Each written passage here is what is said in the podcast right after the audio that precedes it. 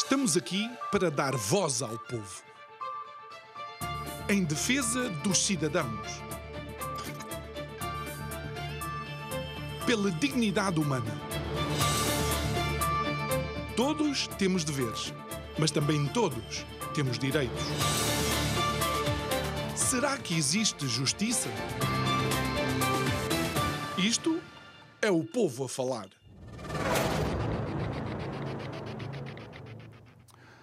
Muito se tem falado dos impostos e da carga fiscal portuguesa. Em termos percentuais, é comparável a alguns países nórdicos, com exceção depois dos serviços públicos e do poder de compra dos cidadãos desses mesmos países comparados com os nossos. Já a Constituição do nosso país diz que são uma ferramenta essencial de justiça social. Mas aquilo que nós vemos é que, aparentemente, os impostos servem para cavar ainda mais as distâncias. Boa noite. O meu nome é João Nuno Pinto e isto é o Povo a Falar. Estou consigo de segunda a sexta-feira, neste mesmo horário, emissão em simultâneo, Curiagos TV e Rádio Vida 97.1. O tema para este mês tem sido vinho novo em odres velhos. Será que conseguimos políticas novas aplicadas por atores ou numa sociedade com vícios velhos? Bom, e por falar em vinho, olha, o vinho foi extremamente importante, por exemplo, para o mais antigo tratado comercial conhecido entre Portugal e a Grã-Bretanha de 1810. E por falar em vinho, e porque o vinho que os ingleses queriam era mesmo o vinho do Porto, a cidade invicta neste momento, em vez de estar preocupada com mais acordos e tratados comerciais, está preocupada com as estátuas, essencialmente as estátuas estátua de Camilo Castelo Branco abraçado a uma mulher que está nua.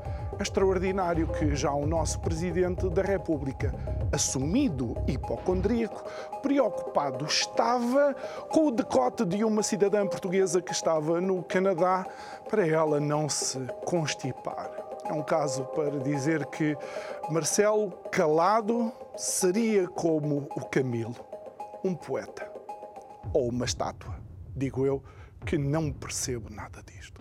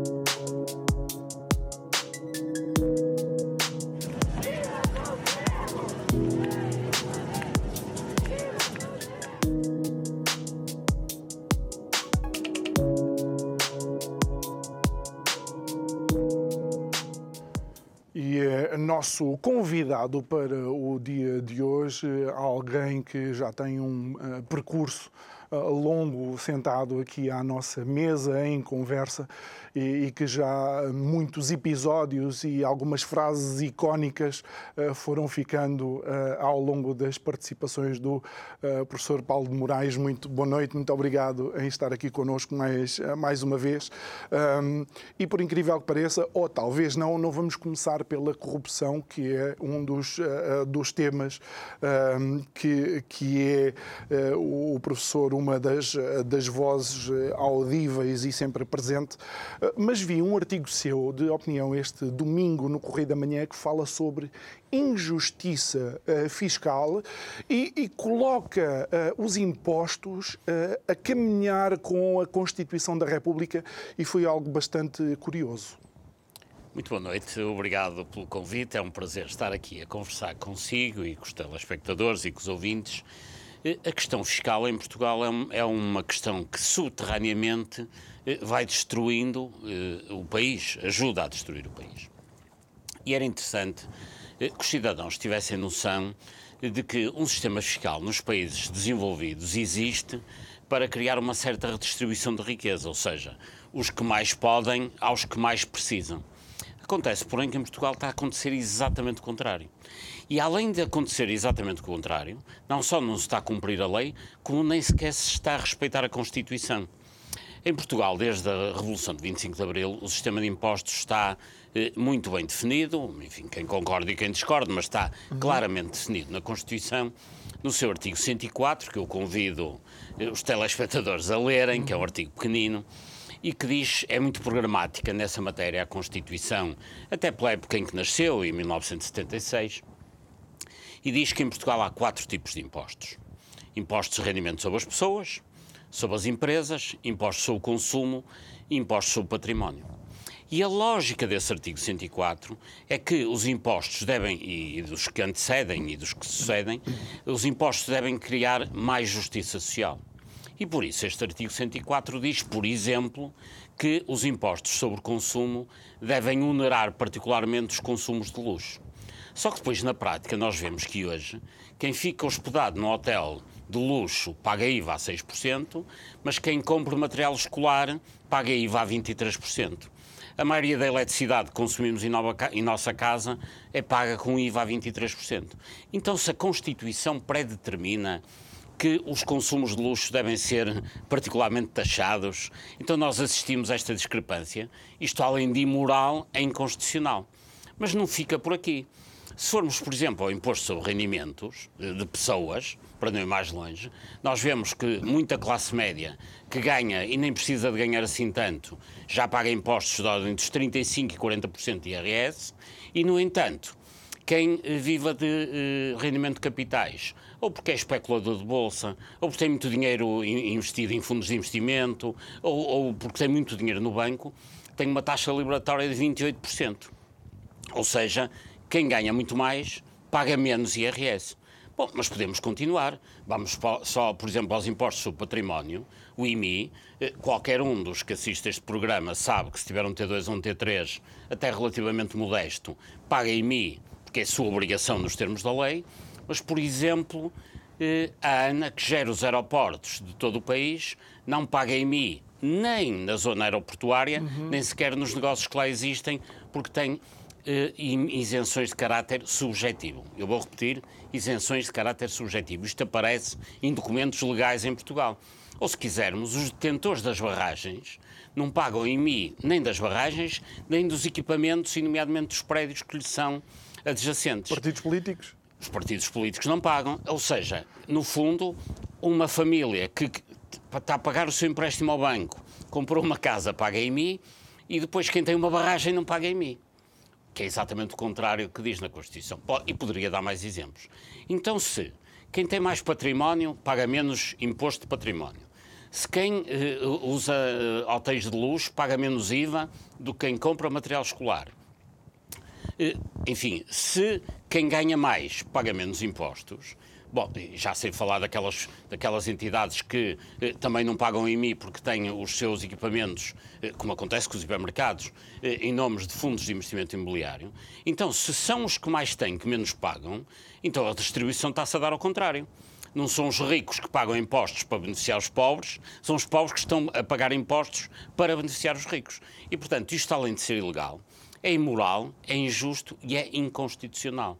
A questão que se coloca é o que é que andam 200 e tal deputados no Parlamento a fazer que não corrigem esta situação? O que é que anda o Tribunal Constitucional a fazer que não corrige uma situação que é inconstitucional? O que é que anda o Presidente da República a fazer, e ele que é o garante da Constituição, pelo cumprimento da Constituição, aliás, no juramento que faz enquanto na posse do Presidente da República, jura cumprir e fazer cumprir a Constituição, isto continua a acontecer. Para além de ser constitucionalista independentemente disso, qualquer Presidente da República tem que fazer cumprir a Constituição. E os cidadãos, se eh, forem agora consultar a Constituição e lerem o artigo 104, vão pensar, mas então que bandalheira é esta? Estão a gozar com a nossa cara? E efetivamente em Portugal, em termos fiscais, eh, a forma como é aplicado o fisco, é evidente que todas as pessoas têm que pagar impostos, os impostos devem contribuir para a, para a justiça social, mas se na sua aplicação o sistema fiscal é feito desta forma, e em termos de documentos e de regulamentos e de leis, então a maior fraude fiscal é o próprio sistema fiscal.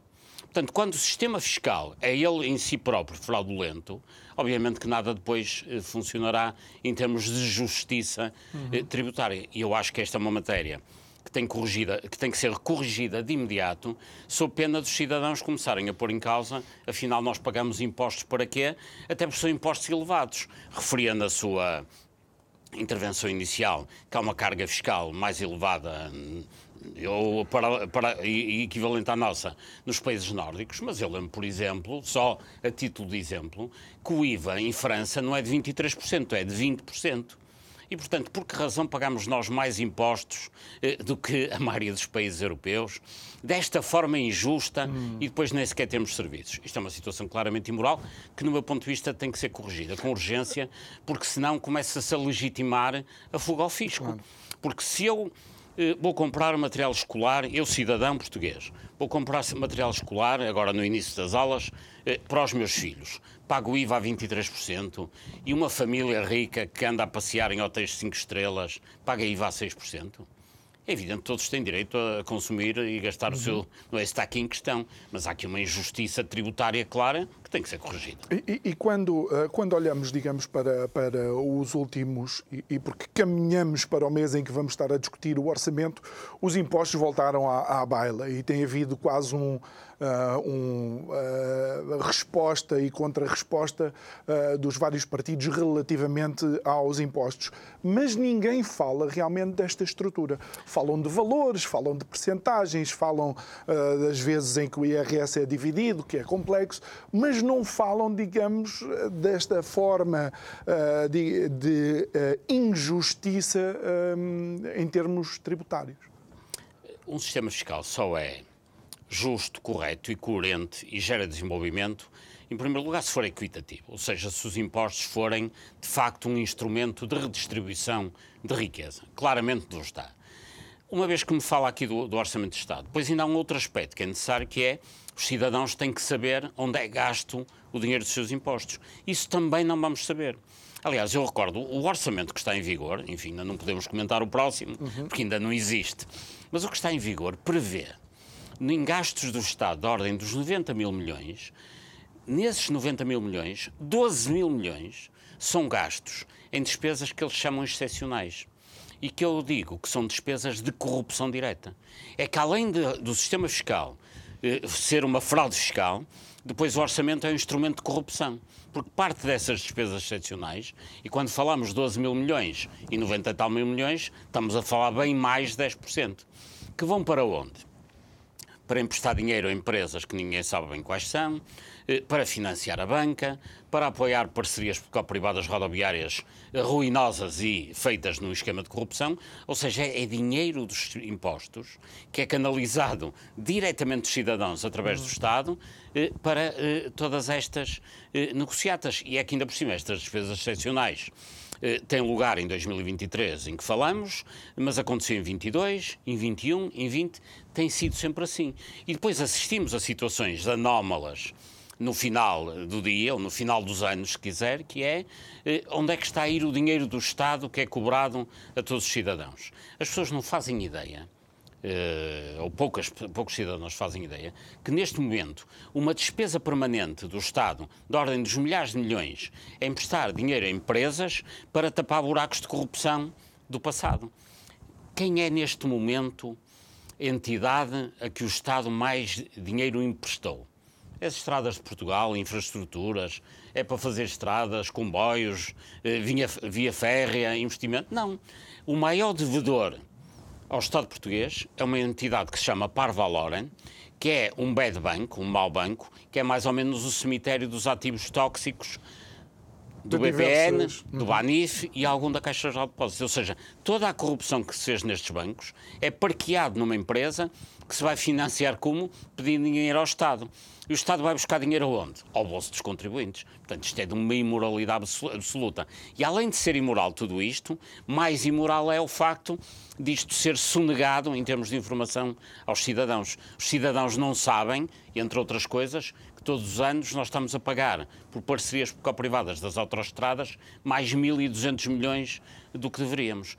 Ou seja, isto dito de uma maneira simples, isto não é só, é uma bandalheira no sistema de recolha e depois é uma roubalheira no sistema de pagamento eh, a estas entidades todas com o dinheiro que é extorquido aos cidadãos. Sendo que o Ministério das, eh, das Finanças eh, tem uh, vá, uh, utilizado bastante o argumento de que tem sido uh, exponencial o aumento do excedente dos impostos, ou seja, de quantidade de dinheiro que eles são capazes de cobrar, não é? Muito por força da inflação. Sim, o, o, aumento da receita fiscal tem sido uma consequência naturalmente da inflação, porque se o IVA é proporcional ao, ao preço dos produtos, naturalmente se há a inflação em termos proporcionais o IVA é também maior. Mas, apesar de tudo, pronto, isso é, é, esse dinheiro pode ser utilizado ou para diminuir o déficit, eh, ou para diminuir a dívida, ou para um, uma, qualquer atividade mais meritória. Mas o grande problema é, é que parte desse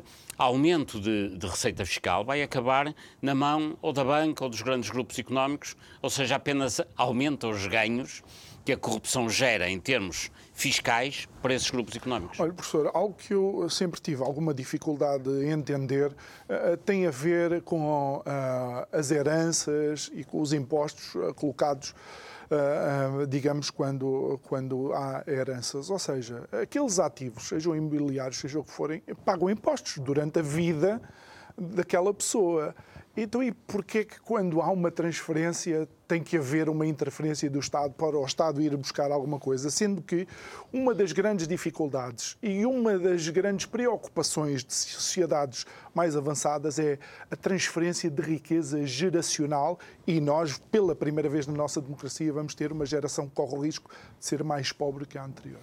É, é verdade, mas em, termos de impostos acessórios nós não estamos mal em Portugal. São okay. impostos que acabaram fundamentalmente, ou seja, hoje eh, o imposto sucessório é praticamente inexistente eh, e, e, portanto, enfim, isso foi uma opção clara. Eh, mas repare, quando há estas opções e são claras, haja impostos ou não haja impostos, desde que seja democraticamente legitimado uma posição clara e transparente, eu não vejo qualquer problema. Ou seja, haver impostos acessórios é melhor, do meu ponto de vista, uhum.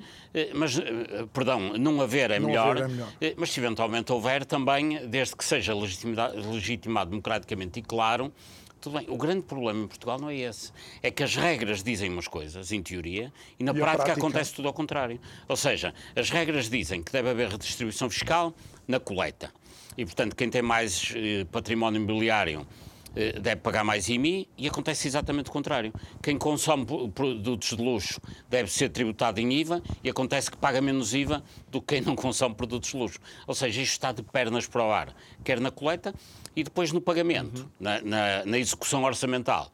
O que se faz sempre é beneficiar os grandes grupos económicos, nomeadamente esta questão da existência de mais de 10% em despesas excepcionais isto já não é só um disparate, nem um absurdo, isto é gozar com quem trabalha, passa a expressão, que é ter milhões e milhões de pessoas a, a, trabalhar permanentemente, a criar riqueza, com esforço, eh, muitos deles com dificuldade em chegar ao fim do mês, para depois haver alguém que anda a brincar com essa, com esse dinheiro. Porque, no fundo, ter tantas despesas excepcionais era como se eu, em minha casa, comprasse um carro todos os anos e depois não havia dinheiro para comer, porque tinha uma despesa excepcional.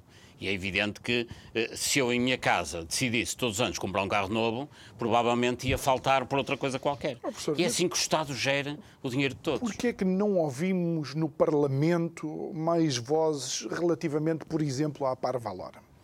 Porque todos esses negócios que têm a ver com os ativos tóxicos que foram parar à Parvalora têm a ver com um banco que esteve muito ligado ao PSD, nomeadamente Oliveira e Costa, a Rendeiro, a Dias Loureira, etc. Portanto, o PSD tem que estar calado por causa disso. Parte desses ativos tóxicos vieram do Banif, eh, que estiveram ligados muito ao Partido Socialista, foi Luís Amado seu presidente, etc. Ou seja, estão todos metidos nesta operação geral eh, de ir à manjedoura geral que é o Orçamento de Estado e, portanto, os grandes partidos não podem criticar porque estão comprometidos. E os pequenos, porque também já acabaram por se comprometer, porque mesmo uma certa esquerda, como o Bloco e o PC, eh, eh, acabaram por ser cúmplices de todas estas situações no momento em que apoiaram os recentes governos de António Costa, não este, mas os anteriores.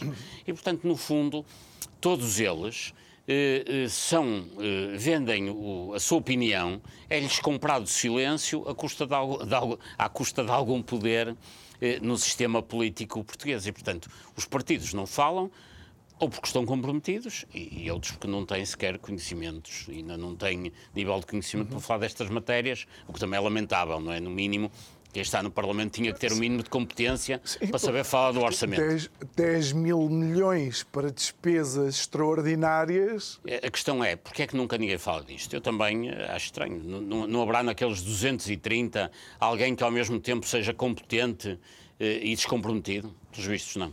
E, e ainda uh, uh, dentro daquilo que é a questão uh, dos, dos impostos, o que é que nós poderíamos fazer? Sendo que muitas pessoas dizem então qual é o papel do Tribunal Constitucional. Se os juízes só ficam a olhar, tem que um cidadão ir denunciar, tem que se levantar a constitucionalidade. Um juiz que observe isto, sabendo o que está escrito na Constituição, tem que ficar impávido e sereno à espera de uma queixa? É assim, o Orçamento de Estado é eh, apresentado pelo Governo. Nos termos da lei, é o Governo que apresenta o Orçamento de Estado. Se o Governo toma a decisão de alocar mais de 10% da despesa eh, direta, corrente, eh, a despesas excepcionais, se a oposição não denuncia esta situação, se o Presidente da República assina o orçamento e o promulga, desta forma, que é algo que é, é, é, é, além de ser inconstitucional, isto é de loucos. Hum. Isto ultrapassa a inconstitucionalidade. Chega ao nível da, eh, da loucura, da insanidade. Eh, o que é que nós podemos fazer? Mas quem é que elegeu o Presidente? Foi este, foi este povo. Quem é que elegeu este Governo? Também foi este povo. Portanto, se a população eh, tem sistematicamente eh, tido a atitude de eleger para estes lugares eh, pessoas eh, que, enfim, que tomam estas atitudes, eh, o povo só tem que, em certo momento, se queixar das opções que tem tomado. O grande problema é que na, na, alternância democrática, PS e PSD têm sido exatamente iguais.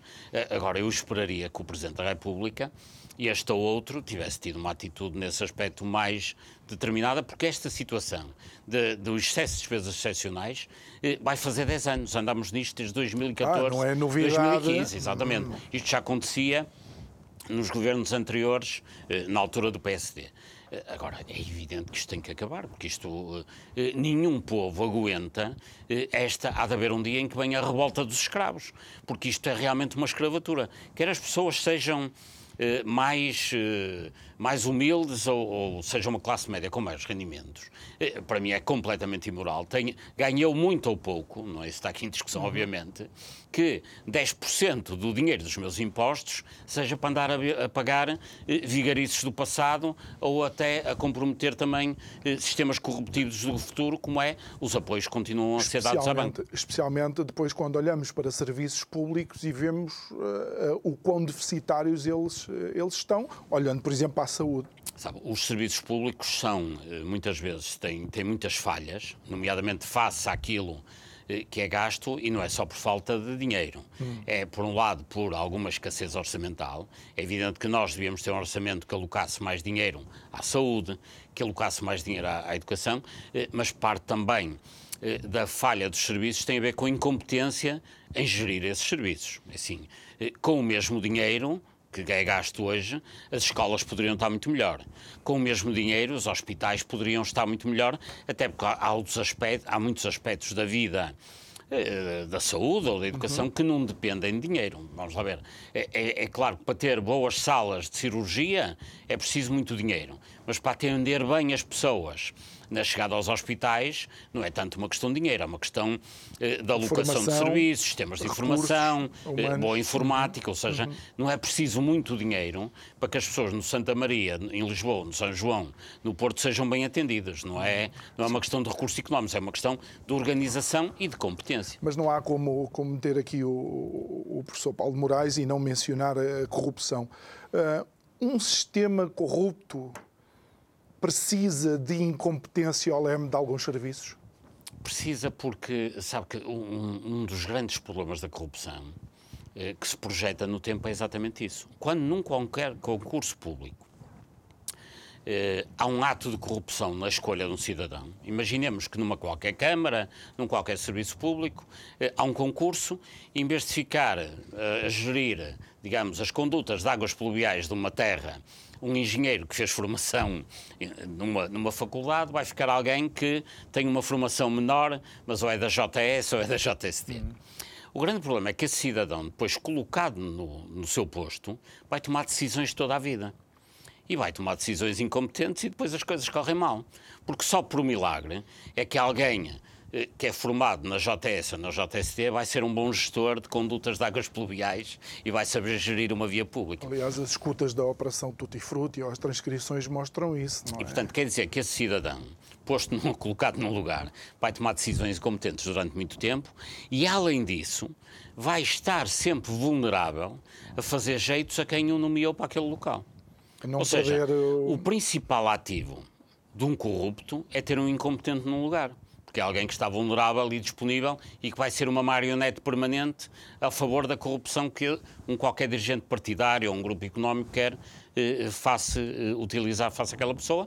Bom, e depois quem é que paga os danos disto tudo? Obviamente que é o povo, que por um lado tem a dirigir um bem público, um ativo público, um cidadão que é um incompetente, e além disso ainda vai ter que pagar a corrupção que esse incompetente vai permitir. Portanto, a incompetência é um instrumento da corrupção.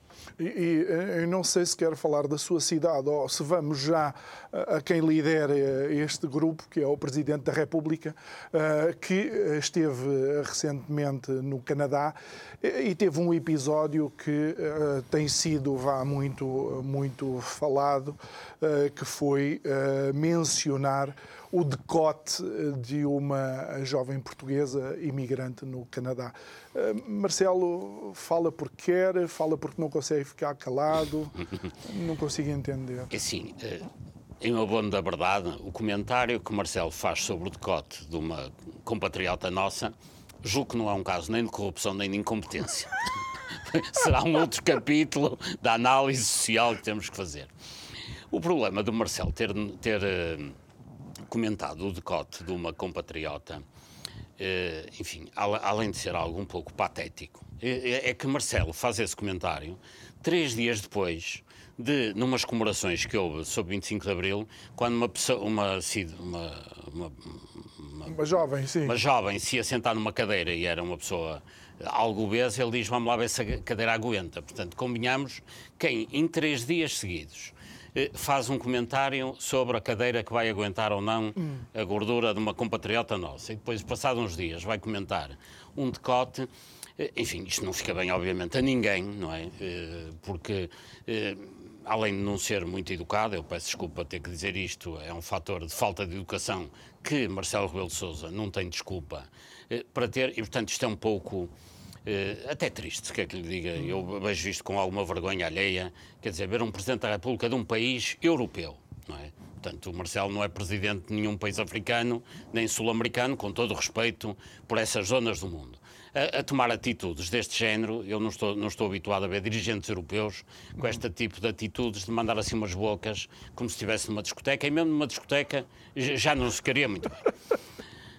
Agora, o mais grave em termos de futuro nem é isso é que Marcelo Rebelo de Sousa foi visitar o Canadá, o Presidente da República, devia ter tido nas suas intervenções, e ele percebe de comunicação, porque ele trabalhou em comunicação toda a sua vida, devia ter tido nas suas preocupações enfatizar o que os portugueses fazem no Canadá, a capacidade de trabalho que meio milhão de portugueses têm a colaborar nas forças de segurança no Canadá, nas empresas do Canadá, e, e, que é uma comunidade, enfim, quem conhece sabe que é uma comunidade muito prestigiada num dos países mais desenvolvidos do mundo. Portanto, estamos a falar de uma comunidade importantíssima num dos países mais desenvolvidos do mundo.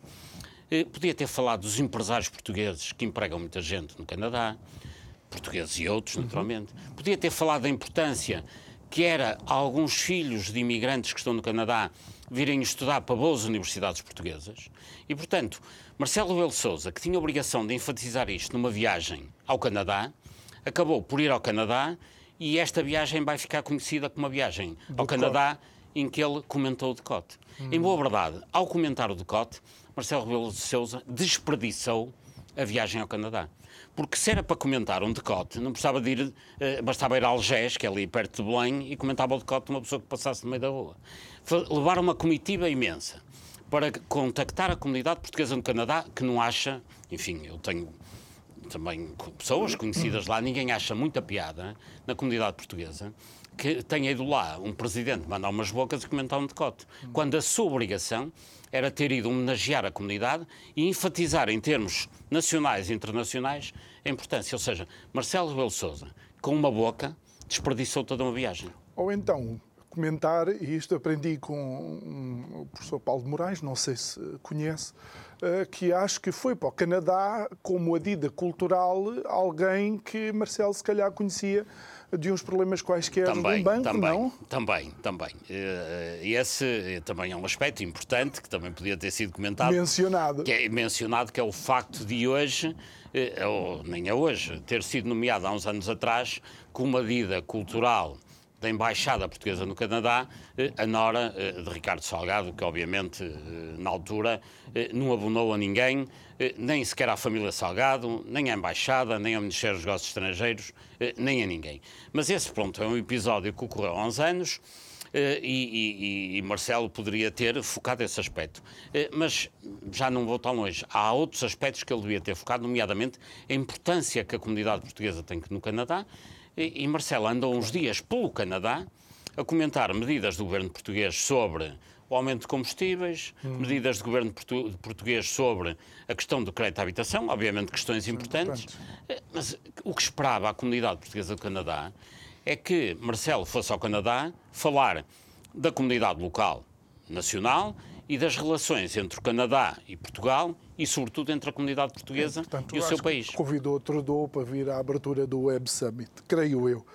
Mas eu, ficou... eu, acho que o Marcelo queimou a visita de Estado ao Canadá. E, e deixe-me eh, deixe também eh, conversar consigo algo que já tem a ver com a responsabilidade da comunicação uh, social, que foi a fatia de leão que foi dada uh, constantemente a este, a este tema. É, é normal, não é normal?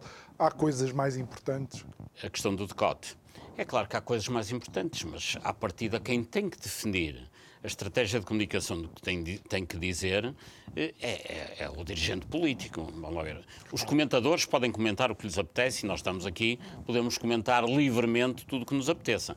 Agora, quando alguém exerce o cargo de Presidente da República, Primeiro-Ministro, Ministro, etc., tem que levar o enfoque da sua comunicação para aquilo que quer relevar eh, em determinado momento. E é evidente que se eu vou visitar um hospital, eh, devo levar a minha comunicação para a questão que tem a ver com o hospital, com a saúde, com o que for. Uhum. Se Marcelo Rebelo Sousa achou que ia ao Canadá dar uma volta e comentar o que acontecia em Portugal, ainda mais um decote, é o responsável é um, principal é ele. É um, é um, desperdício, então, de uma viagem Absolutamente. E repare, eh, nós temos excelentes empresários portugueses no Canadá que geram muita riqueza no Canadá. No Canadá não é apenas em Ottawa ou Toronto, uhum. não. Eh, o Canadá é imenso, como sabe, é, é um país gigante e, e há muito excelentes empresas portuguesas, de empresários portugueses eh, há, há, há, uma vontade grande daquela comunidade de estar em permanente contacto com Portugal e a maioria dos, dos imigrantes vão até das ilhas, nem é do continente, sim, sim, sim. mas muita gente vai também aqui do continente. E Marcelo Rebelo de Sousa, no fundo, eh, perdeu esta perdeu uma grande oportunidade e, eu devo dizer, eu, eu fiquei, fiquei contente quando soube que ele ia ao Canadá. Acho que é importante um dirigente político da, da, da importância do Presidente da República, que é o dirigente político máximo do país, ir contactar a comunidade. Mas enfim, Marcelo foi ali como quem vai a uma feira popular. Isso acho que é até um desrespeito para com a comunidade eh, portuguesa lá. Entretanto, vamos falar da sua cidade, não é? De, de uma cidade que lhe, que lhe diz muito, que é a cidade do Porto, uh, que se viu agora, uh, digamos, em, em braços uh, com uma estátua de Camilo Castelo Branco. Esteve para sair, o presidente da Câmara diz que sai, depois volta atrás, diz que não sai. Isto parece mais um retrocesso, parece que estamos a viver noutras, noutras épocas da nossa história. Sim, a questão do episódio da estátua de Camilo do Porto, que é um episódio da semana passada, que levou inclusivamente eh, o Presidente da Câmara a ter escrito na segunda-feira um artigo no público a justificar-se, digamos, tem um aspecto meio anedótico, não é? Que é haver um conjunto de cidadãos eh, que não gosta da estátua e quer tirá-la. Depois há outro conjunto de cidadãos que gosta e quer mantê-la. E, portanto, a Câmara ora decide uma coisa, ora o seu contrário. Isto é, é um pouco anedótico. E, portanto, isto seria um bom tema para ser, digamos, glosado por alguém como Camilo Castelo Branco. É pena que Camilo já tenha morrido, porque o que é que Camilo escreveria sobre isto é um belo exercício para nós fazermos. Agora, o que é facto, e vamos ao essencial. E, e o essencial é grave, que tem a ver com a, a, a liberdade criativa e com a liberdade de expressão. Em determinado momento, bem ou mal, eh, a Câmara anterior decidiu colocar ali uma estátua de Camilo, com uma senhora nua a abraçá-lo, e, portanto, foi uma decisão. Quando eh, é colocada a estátua, eu acho que estas discussões são importantes. É importante que a comunidade discuta se a estátua uhum. deve ir, se não deve ir, há quem goste, quem não goste. Tudo deve ser livremente discutido. Agora, a partir do momento em que a estátua lá está, a vontade de a tirar já é um ato de censura. Ok. Portanto, não estamos a discutir se deve lá colocar ou não a estátua. Eu aí aceitaria toda a discussão e também gostava de entrar na conversa, embora não seja eu eh, eh grande, não tenha grande capacidade para discutir questões estéticas, muito menos estatuária. Agora, a partir do momento em que a estátua está num determinado local, ou há uma razão qualquer que tenha a ver com a funcionalidade do trânsito ou qualquer questão urbana que obriga a estátua a mudar de local, o que acontece muitas vezes, há uma estátua que está Olha, lá no Porto, perto desse local, havia uma estátua de António Ferreira Gomes que estava num local e teve que ser deslocalizada porque houve ali um, um redesenho das ruas. Okay. E, portanto, houve uma, uma deslocação da estátua de António Ferreira Gomes, eh, se passou de um local para um local próximo.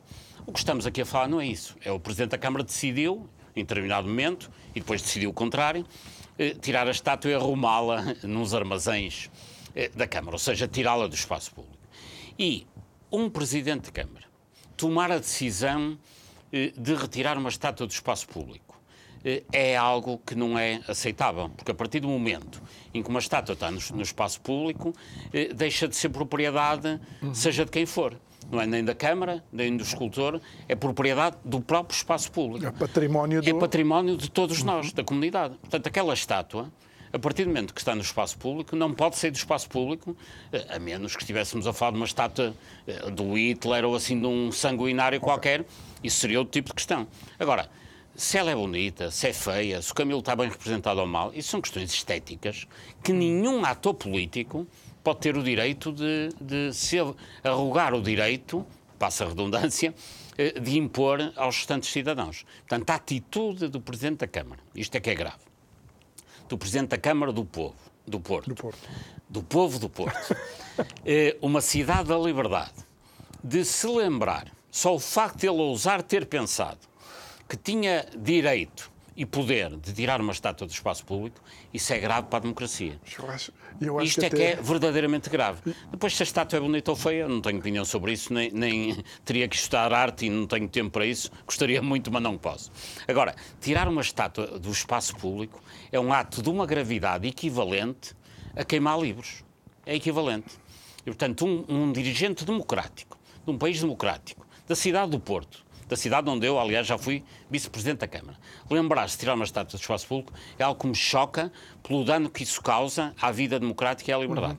Uhum. E, e, é interessante que fale sobre isso e mencione a cidade do Porto, porque reconhecidamente a cidade do Porto é uma cidade de uh, valores, de princípios, uh, de pessoas de uh, fibra e, e capacidade de verticalidade, e então, com certeza, não seria, digamos, de leve ânimo que isso iria acontecer. Mas aqui coloca-se uma, uma questão que, que me parece um bocado mais preocupante e celebramos há pouco tempo o Dia Internacional da Democracia, que é se realmente existe democracia ou se estamos a viver uma nova época de obscurantismo e de censura.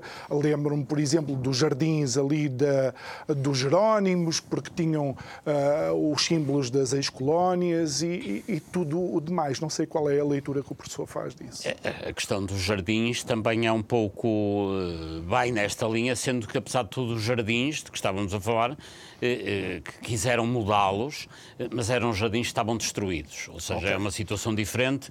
Foram jardins que se foram deteriorando e as plantas e as flores desapareceram, portanto a decisão tinha que ser tomada a partir okay. daí. No caso da estátua do Porto, não, a estátua estava lá e estava, estava bem. Em boas condições. Em boas condições. Portanto, não é isso que estamos a falar.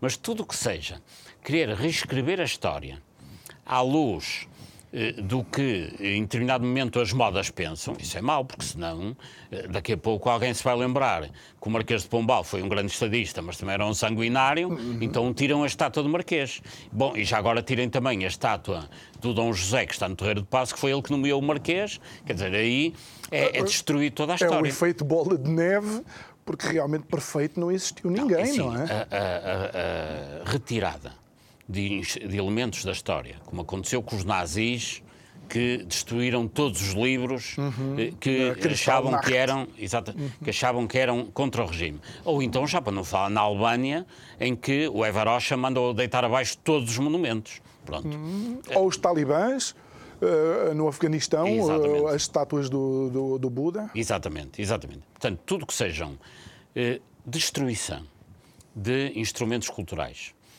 retirada de estátuas, seja de que for, à partida, eh, eu serei sempre contra. Ver um, um dirigente de, de, um Estado democrático, o Presidente da Câmara do Porto, arrogar-se o direito, porque uns amigos dele eh, não gostavam da estátua, vamos tirar isto e vamos meter no armazém da Câmara, acho que é um assunto uhum. eh, que tem uma componente completamente anedótica, até porque eles de manhã decidiram de retirar a estátua, à tarde fizeram uh, uma petição exatamente contrária, houve até uma vereadora da CDU que assinou uma petição a pedir a retirada da estátua e depois uma petição a, pedir a manutenção da estátua, enfim, são as contradições uh, demasiado uh, alargadas na democracia. Esta é uma componente anedótica, mas isto não dá para rir porque há aqui uma questão mais importante que é o que é que pensam estas pessoas, o que é que têm na cabeça, de ir ao ponto de acharem que podem eh, eh, censurar uma criação artística qualquer. Hum. Olha, eu recordo-me, por exemplo, de uma estátua que foi feita em homenagem a António Guterres, creio eu, e que parece tudo menos o António Guterres, ou aquela famosa estátua do Ronaldo lembra-se na, na, Madeira, esteticamente, e lá está, mas a estética não, não passa pelo crivo e, e, repare, uh, do método eu, eu científico. Acho que esta, é? estas discussões sobre uh, a oportunidade da estátua, a estética da estátua, uh, enfim, o enquadramento, são todas discussões ótimas no momento em que a estátua se coloca. Agora, a partir do momento em que ela está no espaço público, meses e anos, a partir daí a sua retirada só faz sentido ou por uma razão eh, de força maior, eh, ou então com uma grande unanimidade da opinião pública. Uhum. Muito bem. E, e, professor, a nossa democracia é saudável?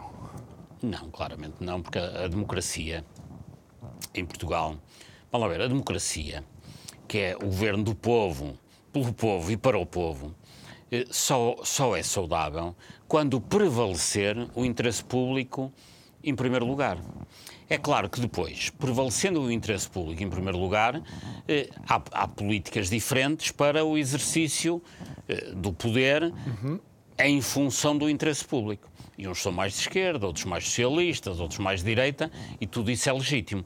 Agora, quando o poder político é exercido em função do interesse dos negócios, eh, já não se está a exercer o, o, a democracia em função do povo, pelo povo e para o povo, mas em função de interesses económicos, da banca ou dos grandes negócios, etc. E neste momento a democracia portuguesa está capturada pelos grandes interesses económicos. Ou seja, cada vez que se toma uma decisão, eh, no Parlamento, no Governo, nas câmaras, etc., eh, ou muitas das vezes em que estas decisões são tomadas, o que está em predomínio não é o interesse público, mas o predomínio de um qualquer grupo económico. E, portanto, aí, quando isso acontece, e em Portugal acontece demasiadas vezes, porque, vamos lá ver, isto acontece em todos os países. Acontece até na Suécia ou na Noruega. Hum. Eh, só que quando isso acontece na Suécia ou na Noruega, habitualmente a justiça intervém e pune quem está a exercer atos corruptivos.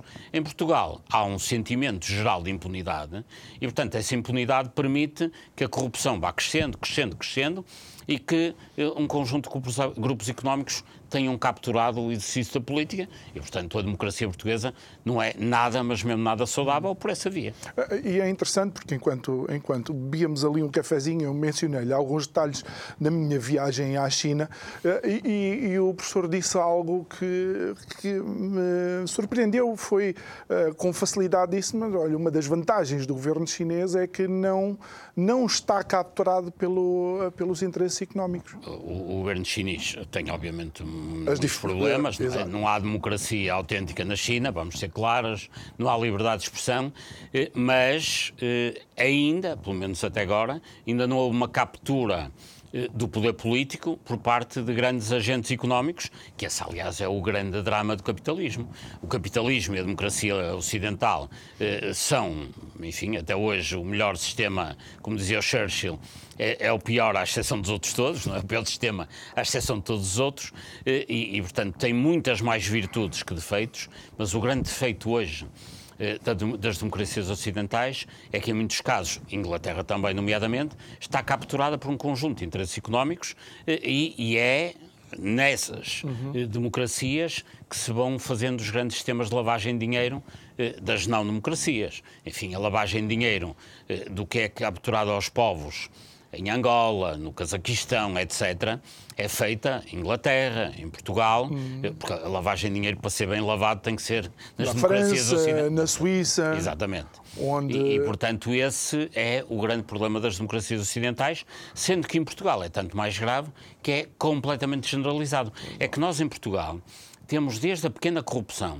nas juntas de freguesia de Lisboa, como se viu no caso do Tutti Frutti, até à definição dos grandes conglomerados, nos negócios das privatizações da ANA e da EDP, nos negócios das parcerias público-privadas, enfim, já se anuncia agora que vem aí o TGV em regime de parceria público-privada, ou seja, isso é um convite imenso à corrupção que é feito por parte dos governos e dos parlamentos eh, ao serviço de quem?